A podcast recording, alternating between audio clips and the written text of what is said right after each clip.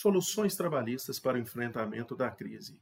Hoje aqui no Tox, Ana Luísa Castro, sócia fundadora do Castro e Manhano Advogados.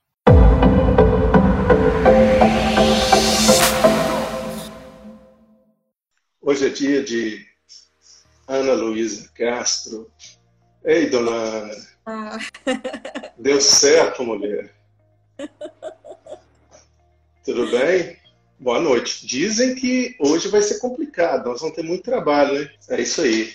É, bom, depois de muito combinar e, e, e, até, que, até que deu certo hoje, Ana Luísa Castro, advogada lá do Espírito Santo, é, faz um trabalho bacana lá, já vi de perto. É, e o tema hoje promete, já estou recebendo um monte de mensagem aqui. É, soluções trabalhistas para o enfrentamento da crise. Está aí com a gente Ana Luísa Castro, esposa do Felipe Manhã, que hoje ele chegou no horário. Hoje ele chegou no horário. E futura mamãe do Henrique, né? Exatamente. Está chegando aí. É, e sócia fundadora da, do Castro Manhã Advogados, lá no Espírito Santo. É, só antes da Ana falar, conheci a Ana porque a cunhada dela foi fazer um curso comigo no Espírito Santo, me apresentou o marido dela, que é o Felipe, que está aqui, e a, a, gente acabou é, fazendo um trabalho juntos lá e tal, e aí eu conheci a Ana por conta disso. Então, Ana, prazer enorme te ter aqui. Deu certo, cara, deu certo. E feliz demais, seja bem-vindo ao Talks. Prazer enorme. Prazer todo meu, Gustavo.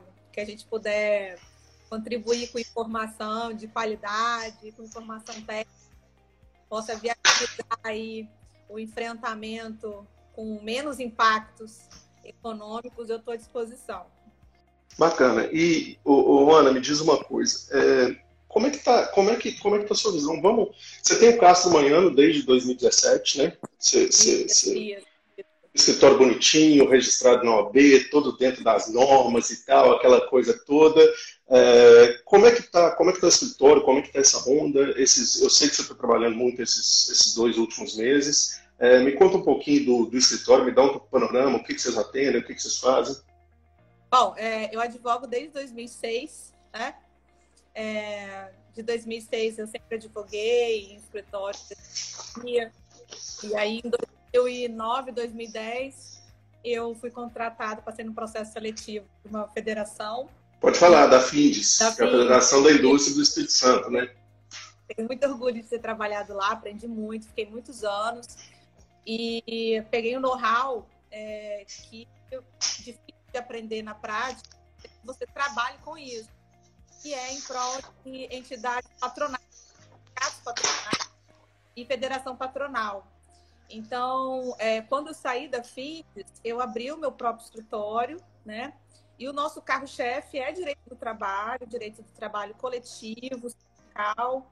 Nós advogamos também para reclamantes, mas são é, reclamações mais de é, gerentes, autônomos, né, advogados, médicos. É, o nosso escritório fica aqui na Enseada do Suá, mas assim, a gente já tem clientes sim, em Minas e São Paulo. Tá? E Brasília, a gente fechou um contrato hoje com Brasília. Olha só, hoje a gente, a gente vai fazer de uma maneira um pouquinho diferente, porque chegou muita coisa, chegou para você, chegou para mim, e aí a gente vai tentar é, esclarecer e ajudar o pessoal de uma, de uma maneira mais assertiva. Mas olha só, é, uma das coisas que, que, que a gente viu foi que quando começou essa pandemia, muitas empresas e muitos é, é, gestores viram algumas complicações, até por falta de informação e essa coisa toda. É, me dá um panorama, o, o de, de, como, é que, como é que isso aconteceu, como é que veio vindo. Tem, é, é, não tem nada que está sendo julgado definitivo ainda, não tem. É, tem algumas coisas que já têm uma segurança jurídica, mas não, não, não, não tudo, né? Então, como é que você está vendo esse cenário e, e, como é que você acha que é, no, nas últimas semanas esses gestores estão se comportando em cima disso que está acontecendo? É, a primeira observação que eu tenho que fazer é que quando é, começou mesmo, lá para o meio de fevereiro, né, aqui no Brasil, as pessoas não acreditavam que ia acontecer de fato. Por mais que a gente já tivesse exemplos na Europa, Estados Unidos, eu acho que a ficha só caiu mesmo depois que foi decretado o estado de calamidade, leis foram sendo é, é, editadas e publicadas no sentido do enfrentamento contra a Covid. Tanto portarias ministeriais, é, do Ministério da Saúde, Ministério da Justiça, MPs, aí realmente o empregador, o, o empreendedor começou realmente a cair a ficha que algo estava acontecendo e algo precisava ser feito. Demorou um tempo é, considerável, tá? Para que as medidas começassem a serem tomadas. Quando eu digo medidas, é, é muitas vezes uma pactuação de banco de horas para aproveitamento melhor da mão de obra não trabalhada naquela hora, né? A realização dos acordos, tanto de redução é, de jornada com redução salarial, suspensão. Então, pelo menos aqui no escritório, a gente observou uma certa lentidão, tá? É, de, de alguns setores a estarem efetivamente colocando a mão na massa e vamos lá. A gente vai, a gente não tem mais como funcionar né, nos dias, né? Então, quais são as medidas que são possíveis? O que eu preciso fazer para aproveitar melhor a minha mão de obra? Até porque era um cenário que ninguém estava esperando e que ninguém não. nunca tinha vivido, né? E as pessoas não acreditavam. As pessoas acredit... é, realmente no começo todo mundo achava que não ia acontecer aqui no Brasil, não ia ser contemplado, principalmente é, estados menores, né? Então, aqui no Espírito Santo, por exemplo, em relação aos nossos clientes, a gente conseguiu contornar bem a situação, porque já havia uma relação de confiança. Mas, é, para o escritório, por exemplo, é, infelizmente, é, essa fase foi positiva porque a gente ganhou, recebeu alguns clientes que demoraram um tempo para perceber que as medidas de fato tinham que ser tomadas. Né? Então, quando a gente fala para o empregador que ele precisa é, rescindir o contrato de pelo menos 45% da mão de obra dele, ele toma um baque. Ele não quer acreditar, né? Ele é apaixonado pelo negócio dele, ele é apaixonado pelos empregados dele, não consegue assimilar que a conta não fecha, né? Então a gente percebeu essa, essa demora, né, em relação a assimilar o, o que estava acontecendo no contexto nacional frente às relações de trabalho. E uma outra coisa que também está pegando, tá?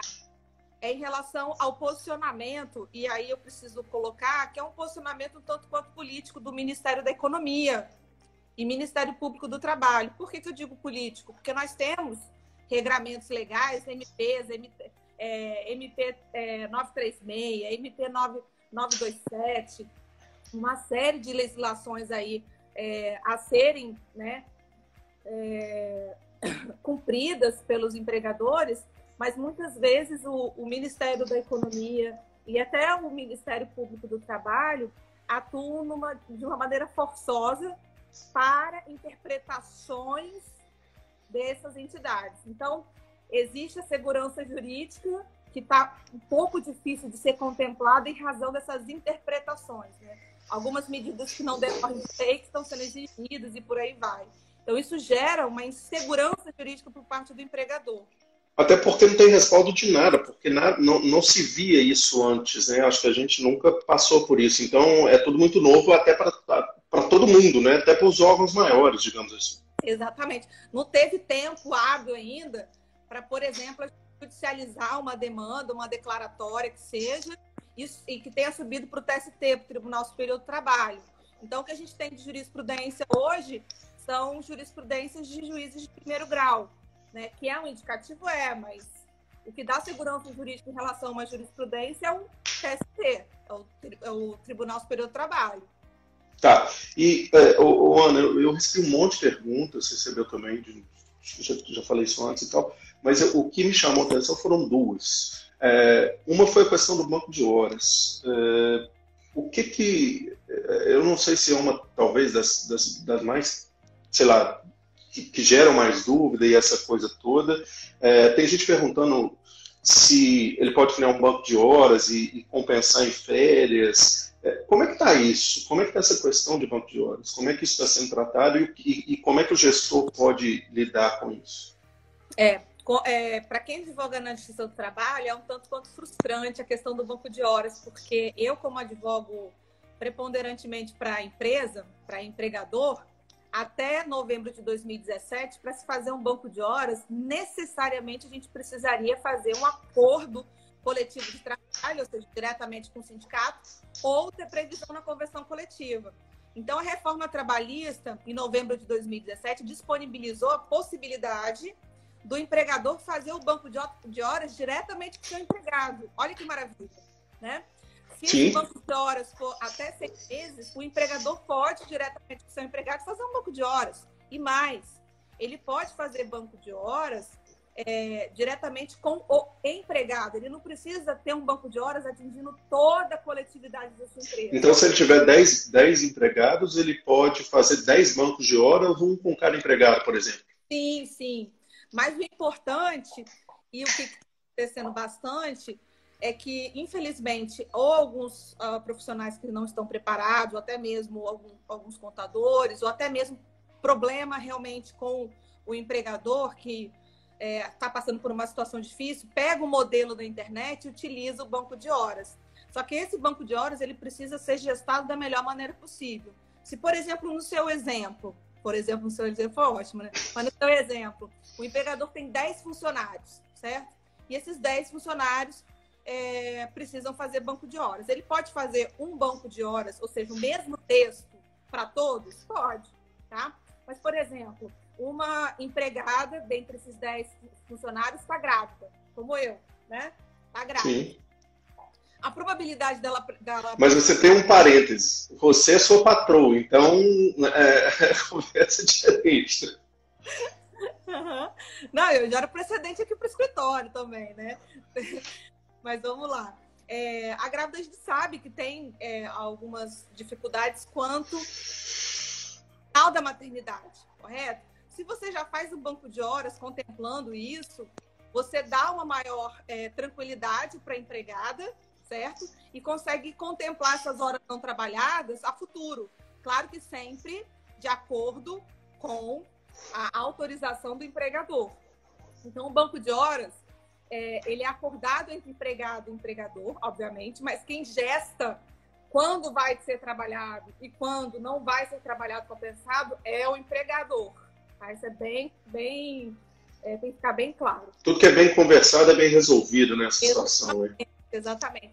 Mas o banco de horas também contempla uma coisa que está que tá entrando muito em voga, é, quanto, quanto à compensação das horas não trabalhadas em caso de rescisão. Trabalho é, tem uma loja no shopping, né? A maioria dos shoppings por muito tempo ficou fechada não conseguia ser feito, não, não, era possível fazer as atividades. E não Sim. tem como vir com teletrabalho, porque não é a mesma coisa, vendas online. E aí, se, por exemplo, o empregador não se utilizou do banco de horas, o que, que vai acontecer? Ele vai rescindir o contrato e todas essas horas não trabalhadas não vão poder ser compensadas.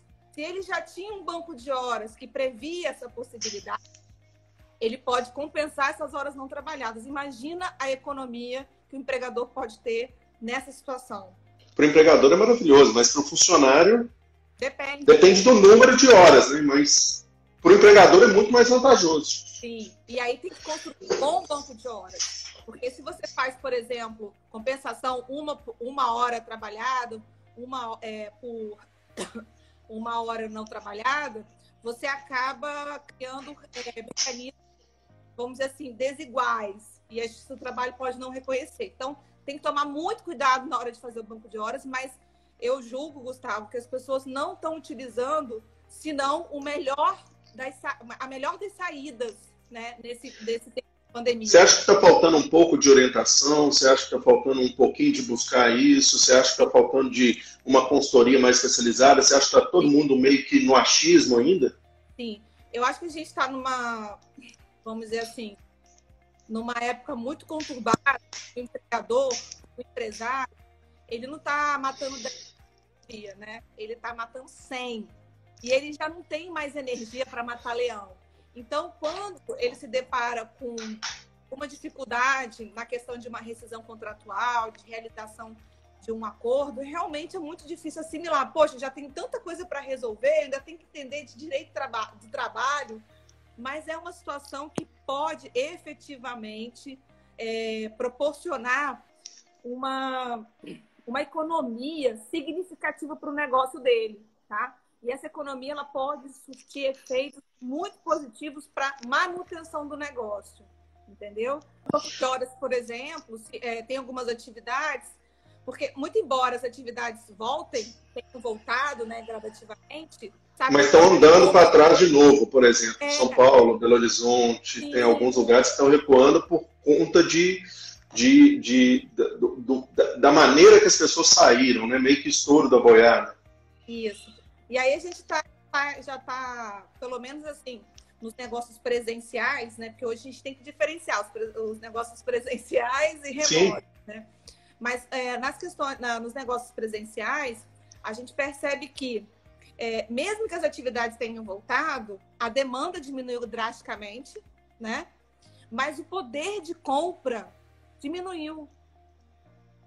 Então, às vezes, é, uma das soluções é melhor suspender, finalizar as atividades durante dois meses, que seja, aproveitando também o banco de horas e retornar daqui a três meses. E, e te, sabe o que está acontecendo? Vou te dar um exemplo de um cliente, de um cliente meu, tem uma loja no shopping no interior de São Paulo.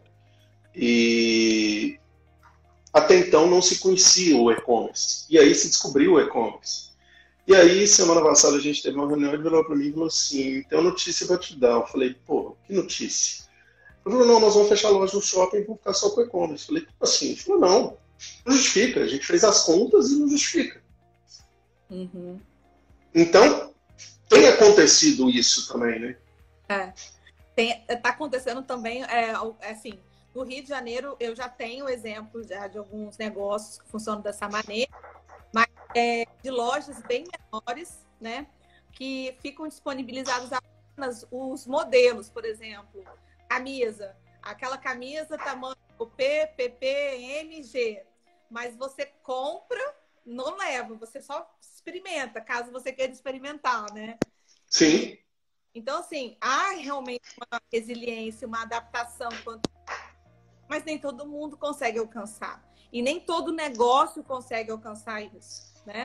O teletrabalho explica para uma padaria que ele vai colocar os empregados dele no teletrabalho. Uma indústria. Não, aí não tem como. Isso aí não tem como. E até porque é necessidade básica, né? Não tem. Como é que você vai fazer isso? Eu, eu vou voltar nesse ponto, mas eu queria.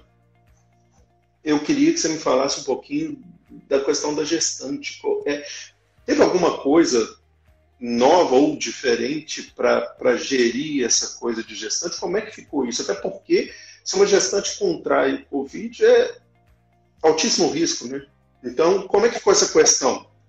Em relação à gestante, legalmente falando, quando eu falo legalmente falando, é o seguinte: existe uma lei, um decreto ou uma MP que fale estritamente da gestante, tá? O que existe é que a gestante é considerada, tá? É, o, é, vamos dizer assim, ela está no grupo de risco do Covid, correto? Sim. E que na MP 926, que fala de vários assuntos, é, se determina que haverá uma prioridade de afastamento da gestante. Então, no caso, por exemplo, de uma empresa tenha decidido conceder férias coletivas ou férias individuais, seja antecipando as férias, seja concedendo já as férias devidas, tem que se dar prioridade ao grupo de risco. E aí não é só a gestante, tá? São a, aqueles empregados que já têm, é, por exemplo, diabetes, é, são, são idosos. Doenças renais, doenças crônicas. Fora isso, fora isso, não há nada legalmente que se possa exigir, mas já está acontecendo alguns problemas é, de, de judicialização conta, por exemplo. A gente sabe que é possível fazer o contrato de redução de jornada com redução proporcional de salário. O acordo entre empregador e empregado, certo? Está muito no bom senso isso, Ana? Como é que está sendo tratado, cara? Porque é, é muito maluco isso. Vale o bom senso ou não está valendo o bom senso? Tá, tá valendo, tá, tá valendo. Só que existem algumas, alguma, algumas questões peculiares é, operacionais. Primeiro, uh, infelizmente, alguns empregadores é, estão, na hora de comunicar ao sindicato, na hora de fazer o registro do Ministério da, da Economia, estão deixando de apresentar algum documento, informar informações que são necessárias, né? Então, é, essa necessidade de saber o que está se fazendo, procurar um profissional da sua confiança, isso faz toda a diferença. É, o Ministério da Economia, quando tem alguma informação que não foi colocada ou uma disparidade, ele vai comunicar o empregador para que tenha né, um prazo hábil aí. A gente a está falando de uma de uma lei que logo depois da MP é, 936 surgiu para ter tempo, né? Mas isso é um pouco um tanto perigoso. Então a gente está percebendo que está é, tá faltando um pouco de orientação técnica em relação a isso. Mas voltando à grávida, o que, que acontece? Quando faz esse acordo de redução de jornada, redução salarial, ou até mesmo suspensão do contrato de trabalho, o empregado ele não vai ganhar a mesma coisa que ele ganhava quando antes do acordo. Ele pode até ganhar, mas dependendo do acordo que a empresa fizer. Ele vai ganhar em cima do seguro-desemprego, o cálculo do seguro-desemprego. Então, perceba, se uma grávida é, acaba contemplando um acordo de redução salarial ou até mesmo suspensão, é, meses antes da licença maternidade, o cálculo da licença maternidade ele vai sofrer uma alteração muito grande. Então, essa tá. esse prejuízo, isso já está sendo contemplado em algumas ações trabalhistas. Tá. Mas, se observar a lei, a lei não fala nada que a grávida não poderia fazer o acordo. Tá.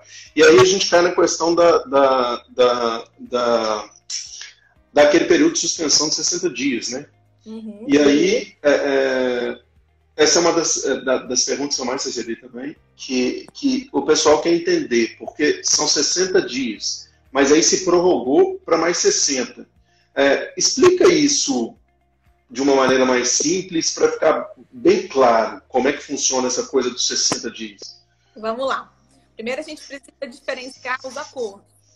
É, de um lado, a gente tem um acordo de redução proporcional de jornada com salário. De outro lado, a gente tem um acordo de suspensão do contrato de trabalho.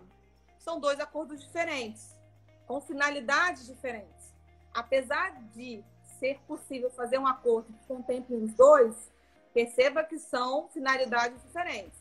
Então, um acordo de redução salarial com redução proporcional de jornada, ele tem o prazo máximo de 90 dias. Certo? Tá. Acordo para suspensão do contrato de jornada, ou seja, aquele acordo que o empregado não trabalha, ele fica em casa, ele não fica à disposição, ele não trabalha e não pode trabalhar, sob pena de nulidade do acordo, certo? Então, esse acordo de suspensão da jornada de trabalho, do contrato de trabalho, é de seis meses. Perdão, 60 dias. Desculpa. 60 dias.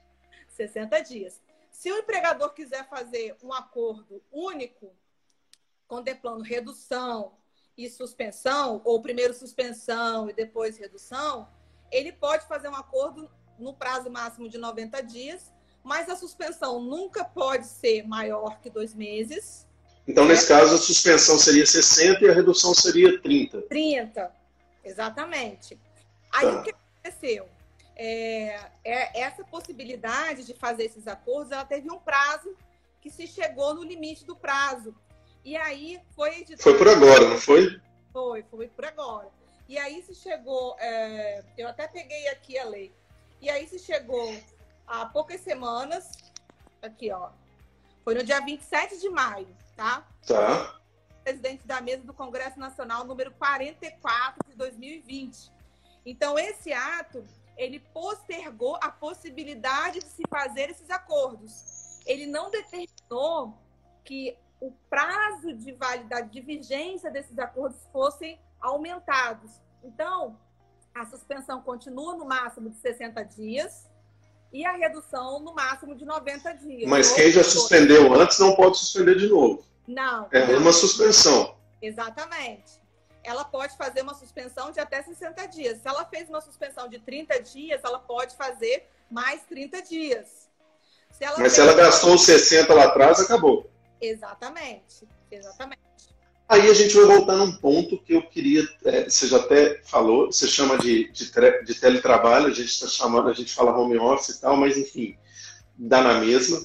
É, e eu, eu, eu queria investir um pouquinho de tempo nisso, porque a gente sabe que muita gente está. Falei com, com o Rodrigo da Zayt semana passada, é, você até passou por aqui, e, e ele falou que, cara, é, falei com, com o Lucas da Slash, e está todo mundo falando que a produtividade está aumentando.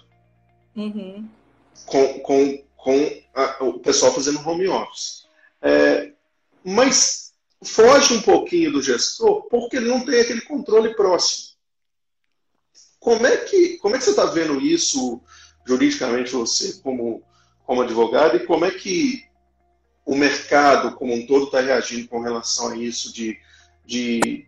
Porque a única maneira de você cobrar é produtividade, não tem outra. Como é que você vai controlar? Não tem controle. Então, eu queria saber como é que você está entendendo isso e como é que o cenário está se comportando com isso juridicamente. É, primeira coisa que a gente precisa fazer é uma linha de corte do home office, teletrabalho, antes da pandemia e esse home office ou teletrabalho que se pode fazer durante... Porque tinha gente que não sabia nem o que, que era, né? Não, a questão é a reforma trabalhista contemplou efetivamente a possibilidade do home office, que até novembro de 2017, não se tinha uma legislação sobre isso. Olha só que absurdo, né? Então, o que acontece? É, é uma legislação nova para nós. Inclusive, no ano passado, é, foi super interessante que eu fiz uma, uma, uma, especialização em Coimbra, na Universidade de Coimbra, e no, em Portugal, já tem uma legislação há mais de 30 anos que contempla o teletrabalho. Então, a gente teve a oportunidade de discutir os desafios que até então eles já tinham enfrentado, a jurisprudência consolidada. Enfim, a gente conseguiu estudar o Instituto do Teletrabalho de uma maneira muito profunda e poder realmente trazer aqui para o Brasil as práticas reiteradas que eles já têm. Um amigo meu foi contratado para trabalhar lá. Ele fica quatro dias em home office e um dia no escritório. Sim, Ele foi contratado nesse regime. É, exatamente. Então, assim, se o teletrabalho, fora da pandemia, tivessem os mesmos regramentos que o teletrabalho, que o home office, home office, né, dentro da pandemia, ok.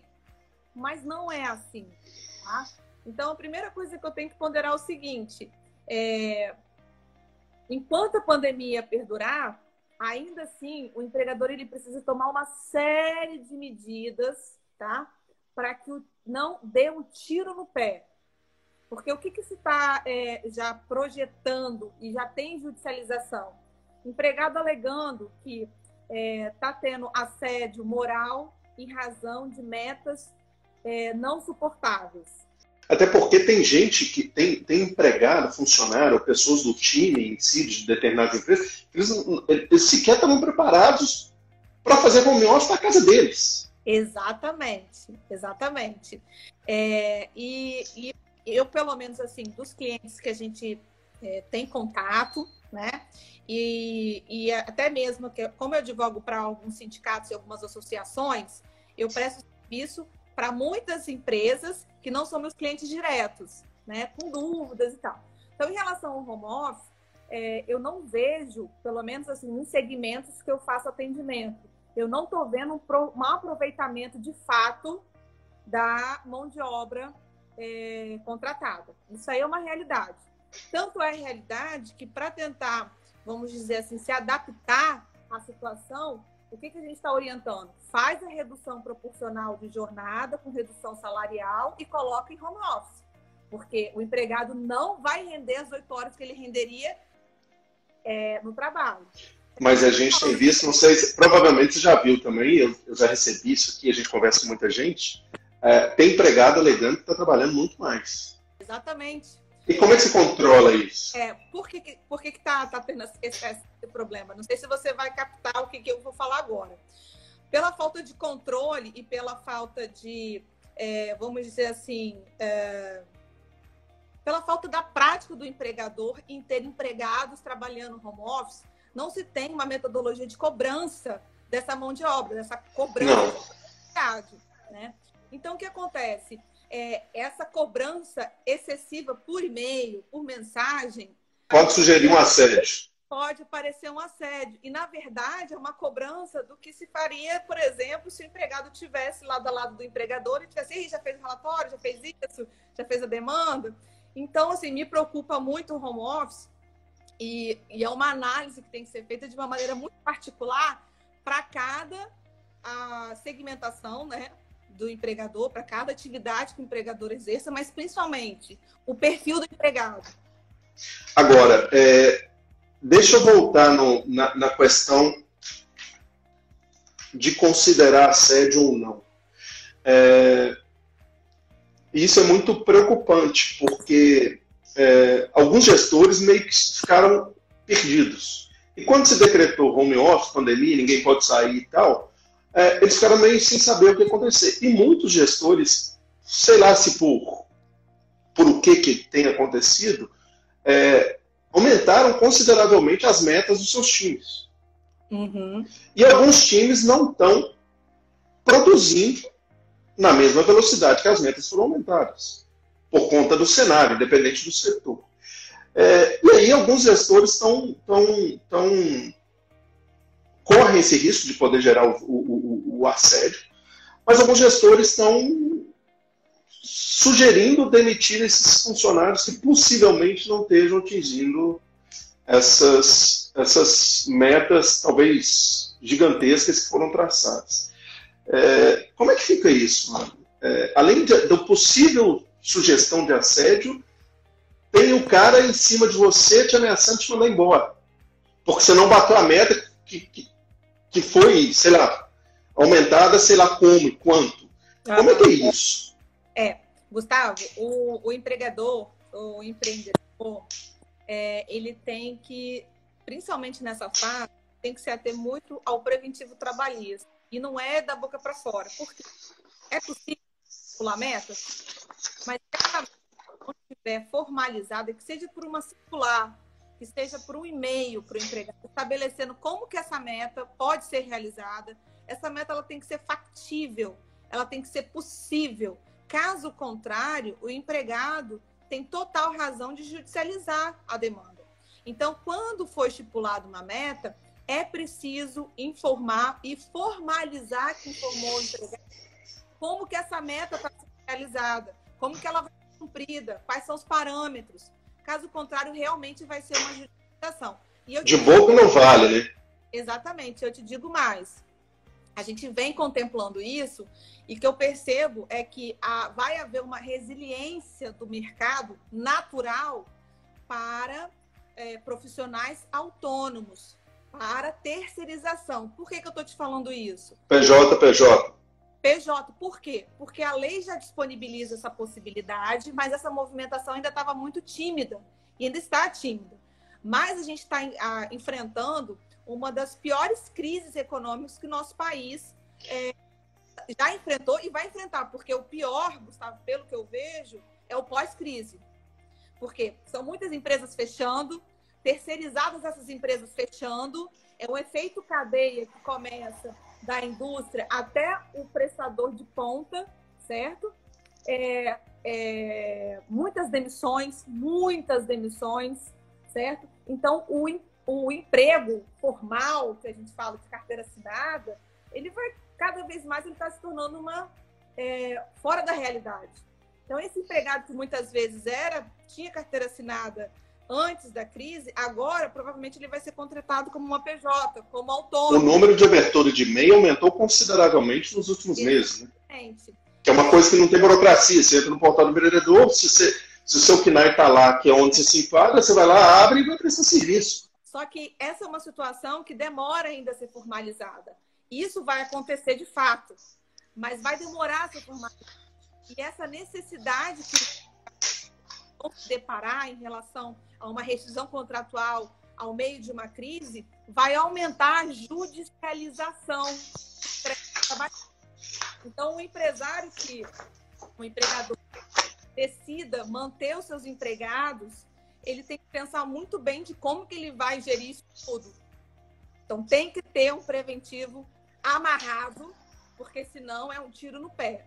Ah, fazer uma demissão, uma rescisão é caro? É. Mas enfrentar uma reclamação trabalhista no meio de uma crise que tem reflexo trabalhista, mais pedidos de dano moral, mais pedidos de dano material, mais é, honorários advocatícios, fica muito mais caro. E aí eu queria chegar num ponto agora que é o seguinte: é, algumas empresas, alguns negócios é, não conseguem se manter abertos, não conseguem pagar os seus funcionários, uhum. mas também não tem dinheiro para fechar e mandar embora. E aí? Exatamente. Isso foi até uma pergunta que, que foi gerada também, né? Sim. É, muitos empregadores, eles estão numa situação extremamente difícil. Claro que, é, como existem empregados e empregadas, existem empregadores e empregadores. Né? Tem empregadores que fecharam a porta, sumiram no mundo, né? Mas tem empregadores que efetivamente não têm dinheiro para pagar as verbas decisórias. Não existe não consegue fazer uma renegociação do, dos aluguéis, não consegue é, continuar com as atividades. E aí, o que se fazer? Né? É possível fazer um acordo com o sindicato para parcelar essas verbas. E caso o sindicato não queira, existe um artigo na CLT, o 617, que ele consegue fazer esse acordo diretamente com o empregado, de parcelamento, mas perceba, existe um processo. Mas como é que o empregado vai receber parcelado se ele precisa pagar as contas dele? Mas eu te digo mais, tá? É melhor receber parcelado, oh, sim. na mão, que aí ele pode, caso ele não receba, ele pode judicializar e aí sempre tem uma multa por não pagamento, né? Do que ele não receber nada. Mas eu estou contextualizando que imagina a situação, né? Sim, sim. É, o empregado no, no, numa, numa rescisão contratual, sem a motivação da força maior, ele ainda recebe seguro-desemprego, né? O empregador Sim. não recebe nada. então, assim, se correr o bicho pega, se ficar o bicho come, né? Exatamente. Agora, o, o, o Ana, é... cara, está chegando mensagem que eu vou ter que voltar lá. Vamos no home office de novo.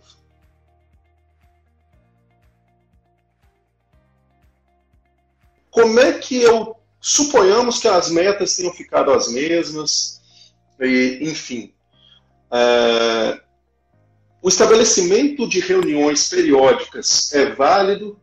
É, é, a cobrança de performance é válida, desde que se mantenha, que não, teja, que não se não tenha sido documentado e tal, se mantenha as metas, essa cobrança é válida. Até onde? É, eu acho que eu, eu imagino que seja uma linha muito tênue, mas até onde não, não, não nessa situação específica não se se sugere é, assédio é, é, trabalhista? É, o assédio moral, para ser identificado, ele precisa ser reiterado, tá? Quando eu digo assédio moral em relação ao teletrabalho, ele é muito específico, tá? E geralmente ele é comprovado por falta de zelo do empregador em conceder as informações e formalizar que concedeu as informações em relação principalmente às metas. Falta de comunicação. Ligando para o empregado é, e mandando e-mail e mandando mensagem durante a atividade laboral, ou seja, durante a jornada de trabalho, não gera por si só um assédio moral. Agora, você estipular uma, uma meta é, mais agressiva do que antes, sem fundamentar como essa meta vai ser é, cumprida e, e, e sem parecer razoável que essa meta seja cumprida, aí pode ser sim considerado um assédio moral. A gente sabe como isso acontece. Então, duas situações que são muito recorrentes.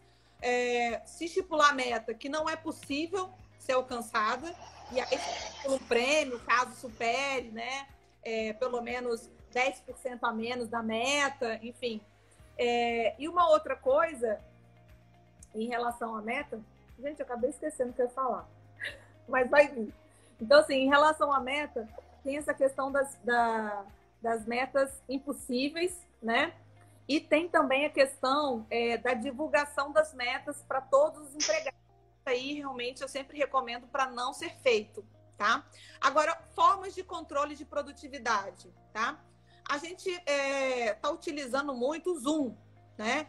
Que Sim. são reuniões possíveis serem realizadas com toda a equipe, ok? Tem algumas empresas que criaram, tem um, tem um aplicativo que chama Slack, tem algumas empresas que criaram salas no Slack e todo mundo tem que ficar logado no Slack no período de trabalho para parecer que está todo mundo junto ali. Sim, acho super interessante e super proveitoso, tá? Agora, caso não seja possível, né? Caso a sua equipe seja reduzida e você não, não tenha, porque a gente sempre quando fala de empregador, a gente tem que a, a, a, o brasileiro tem aquele modelo fordista, né? De empregador, de indústria, de mil funcionários. É, isso aí. Mas a gente esquece que mais de 97% dos empregadores hoje no nosso país tem até cinco funcionários. Entre esses funcionários, dois são parentes, filho, esposa, né, mãe. Então, essa é a realidade do empregador no país. Então, quando a gente está falando de maior produtividade em home office, eu recomendo sempre fazer é, reuniões de início de jornada e final de jornada. Nem que seja 10, 15 minutos, para todo mundo estar tá lá presente, observações, o que, que aconteceu, o que, que não aconteceu, quais as prioridades do dia, né? O que, que foi feito no dia, no dia anterior, uma dúvida de um, de, um, de um colega, às vezes acaba contemplando. Se você tem uma estrutura maior, faça por setor, né? Que seja por amostragem. Às vezes você é, abre a sala de reunião sem falar quando que vai ser aberto, para né, puxar aí a, o poder de vigília do empregador. Infelizmente, nós somos todos latino-americanos, não somos europeus. Sim. Então, a gente precisa disso. Ser Tem um problema, né? É. Exatamente. Tem um problema.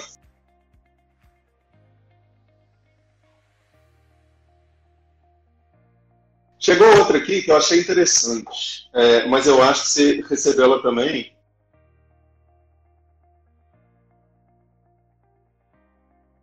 Se o seu funcionário pegou Covid, como é que você faz?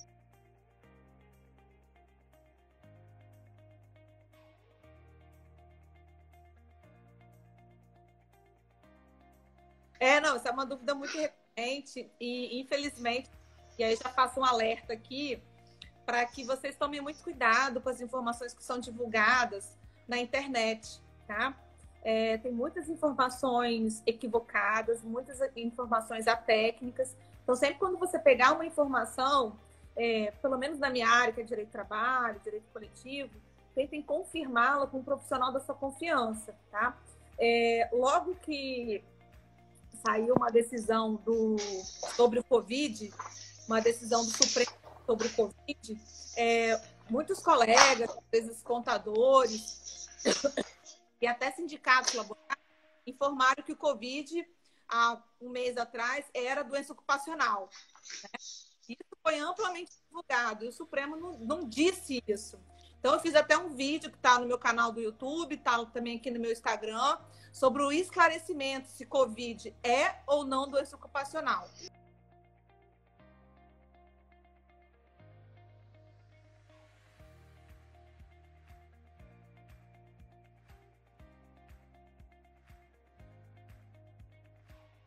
Então assistam o vídeo, vai ficar no vídeo, porque a gente tem que seguir, tá, no, tá lá. Então vai lá no canal da Ana, aqui no, no IGTV da Ana, vai lá, assiste, depois qualquer coisa chama a Ana lá. Falou, ó, você falou que você podia perguntar. Isso. Fechado? Fechado. É, seguinte, eu vou quebrar um pouquinho a conversa e eu vou, eu vou te fazer uma pergunta um pouquinho diferente. A gente vai voltar lá atrás lá atrás. E aí eu vou te fazer uma pergunta. Quem é a Ana? Filha de quem? Ah! Agora a entrevista? Não, nós estamos conversando. Quem, quem, quem é a Ana? Filha de quem? Irmã de quem? Ah, então tudo bem. É, bom, é, eu sou filha da Magda e do Luiz Carlos.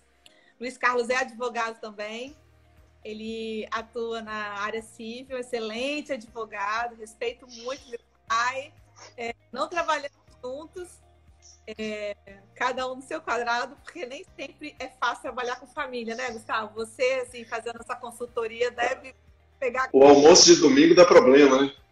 Então, exatamente pelo almoço de domingo. Hoje, quando a gente almoça junto, a gente fala de amenidades, fala de direito, porque realmente somos duas, dois profissionais apaixonados pelo que, pelo que fazemos. Mas é, hoje, hoje a gente preferiu ter a relação pai do que ter muito né? Resumidamente é isso. Mas admiro muito ele. Então, o direito veio do berço. É, eu, acho, eu acredito que, é, sei lá, é, eu já, já disse meu pai e minha mãe, né, que é, quando eu nasci, eu já, assim, ao longo da, da minha infância, eu já, eu já apresentava sinais de que eu seria advogada, né? Então, eu não me vejo fazendo outra coisa, sou apaixonada pelo que eu faço. E eu acho que isso é inerente a, a, você ter uma vida feliz, né? Você passa mais tempo trabalhando do que com a sua família, do que dormindo. Onde você está agora? Eu tô aqui no meu escritório. Grávida de quantos meses? Oito. Aí, tá vendo? Daqui uns dias o Henrique pula daí, o, o Felipe vai ter que sair correndo, cara. O Felipe falou, é, para quem não sabe, o Felipe é meu marido. Ele falou que a primeira palavra do Henrique vai ser MP. Eu vou, eu vou mandar um babador para ele, mas vai ser tipo toalha, porque eu imagino o estado que deve estar, né? Então é isso. Tem irmãos? Irmãs? Eu tenho, tenho um irmão, o Luiz II. Meu pai fez essa atrocidade com meu irmão, colocou. Só um minutinho, Luiz, o quê? Luiz Carlos Barros de Castro II.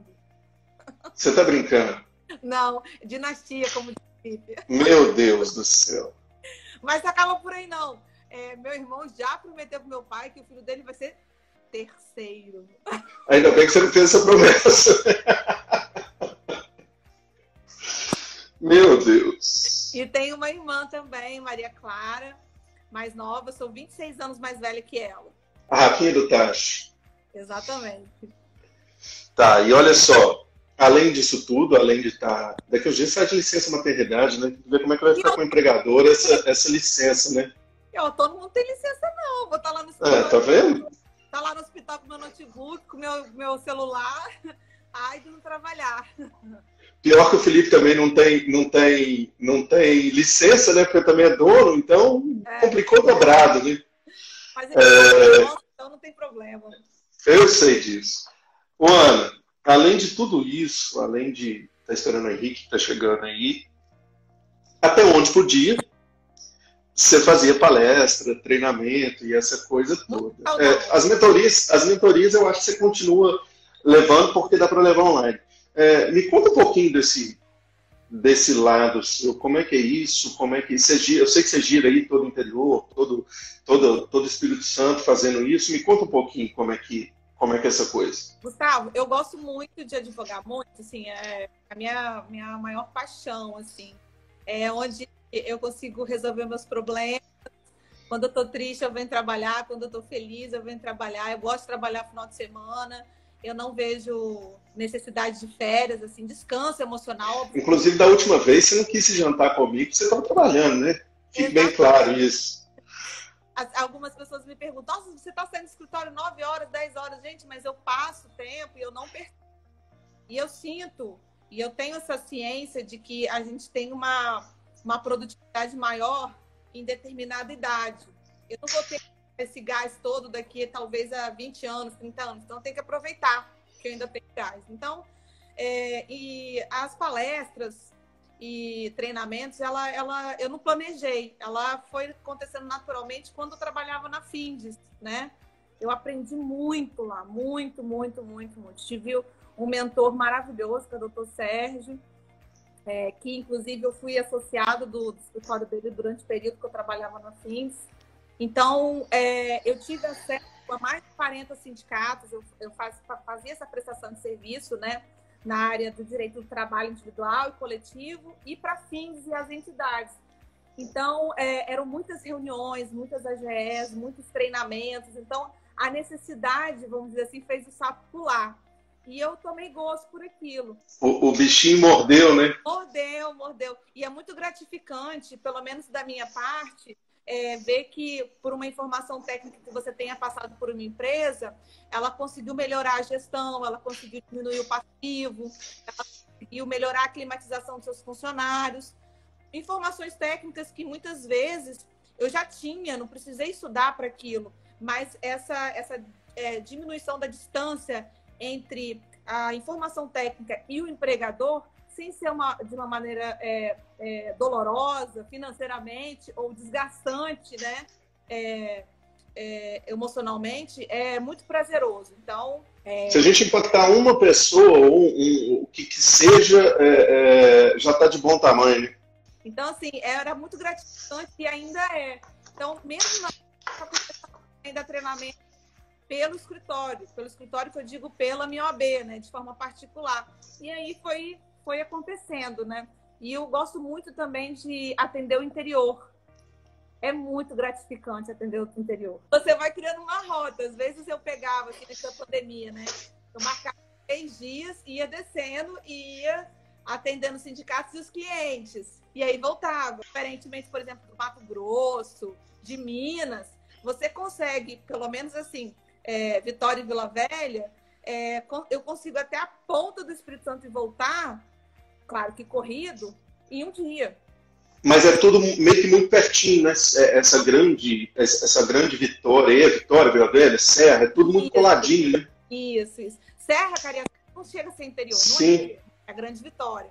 Mas, por exemplo, as cidades que eu mais é, vou ultimamente, ia, né, antes da pandemia, era Colatina e Linhares. Então eu conseguia fazer reuniões lá no mesmo dia e voltar. Duas horas de ida, duas horas. É um trânsito de São Paulo. Sim. Na pior das hipóteses. Mas sem trânsito, né? Só muito mais pela distância do que pelo trânsito em si, né? Exatamente, exatamente. Então foi oh, oh. É prazeroso é, organizar é, passivo das empresas, fazer treinamentos com os funcionários. Eu adoro trabalhar com RH. Eu lecionei muitos anos no SENAC é, em cursos profissionalizantes para é, é, DP, RH, técnico em, em, em, administrativo, em administração. Então, assim, eu gosto muito de fazer essa, esse trabalho. Isso, isso vai ser um papo para a próxima. É, Dr. João Depisol está falando que foi uma honra participar do trabalho com você, Ana. É, e eu digo mesmo, é, deu certo. Tá? O nosso demorou um pouquinho, mas deu certo. É, o próximo não vai demorar assim. Mensagem final, Ana. É, bom, a mensagem final. Vou falar do meu Instagram, não vou falar nada disso. Fiquem, eu vou deixar tudo depois aqui. É, fiquem atentos com as possibilidades que vocês têm para diminuir passivo trabalhista, não só de agora, mas para frente. Nós temos banco de horas, suspensão de jornada, é, suspensão do contrato de jornada, é, redução salarial por redução proporcional, é, compensação de jornada. Fiquem atentos, porque muitas medidas podem fazer toda a diferença para o enfrentamento a médio e longo prazo dessa crise. Porque não é só porque as atividades voltaram ou estão voltando né, gradativamente que o poder de compra aumentou.